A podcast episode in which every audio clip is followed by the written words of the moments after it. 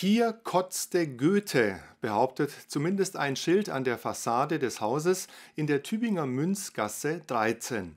Ob das tatsächlich wahr ist, gilt zwar als unwahrscheinlich, trotzdem blickt das sogenannte Martinianum auf eine ereignisreiche Geschichte zurück.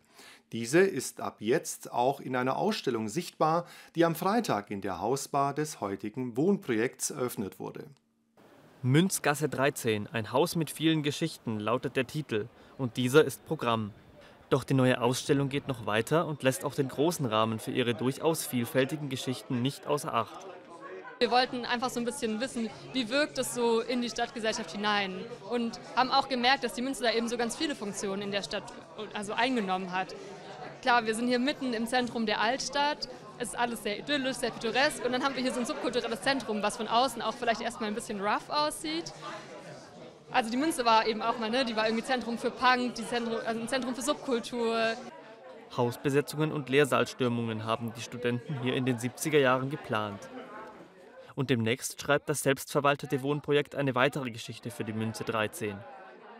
Wir befinden uns ja gerade im Hauskaufprozess der Münze 13 mit dem Mietshäuser-Syndikat. Wir wollen ein eigenständiges Wohnprojekt werden und das bedeutet auch, dass wir größere Sanierungen planen und mit den Sanierungen überlegen wir uns natürlich auch, was wollen wir ändern und was soll bleiben. Also was bedeutet eigentlich die Münze, was macht die Münze aus? Begonnen haben die Ausstellungsmacher deshalb mit einem Blick zurück. Aus Gesprächen mit ehemaligen Bewohnern habe sich dann eine Art hobbyhistorisches Projekt entwickelt, bei dem viele Anekdoten ans Tageslicht gekommen seien. Einige ehemalige ließen es sich nicht nehmen, diese bei der Eröffnung auch noch einmal zu erzählen. Zur Vergangenheit des Gebäudes, dessen sind sich die Bewohner bewusst, gehört aber auch die NS-Zeit. Dieser ist der zweite Teil der Ausstellung gewidmet.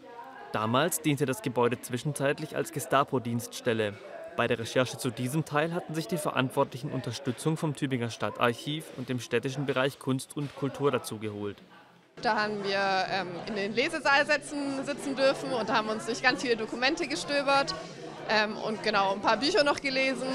Und dadurch haben wir die Informationen zu dem Teil ähm, bekommen. Und die Interviews hier, also es sind Interviews, die wir einfach geführt haben mit ehemaligen BewohnerInnen aus der Münzgasse. Zu sehen ist die Ausstellung offiziell vom 30. Mai bis zum 30. Juni. Immer dienstags zwischen 15 und 18 Uhr sowie samstags zwischen 14 und 18 Uhr ist sie dann kostenlos für alle geöffnet.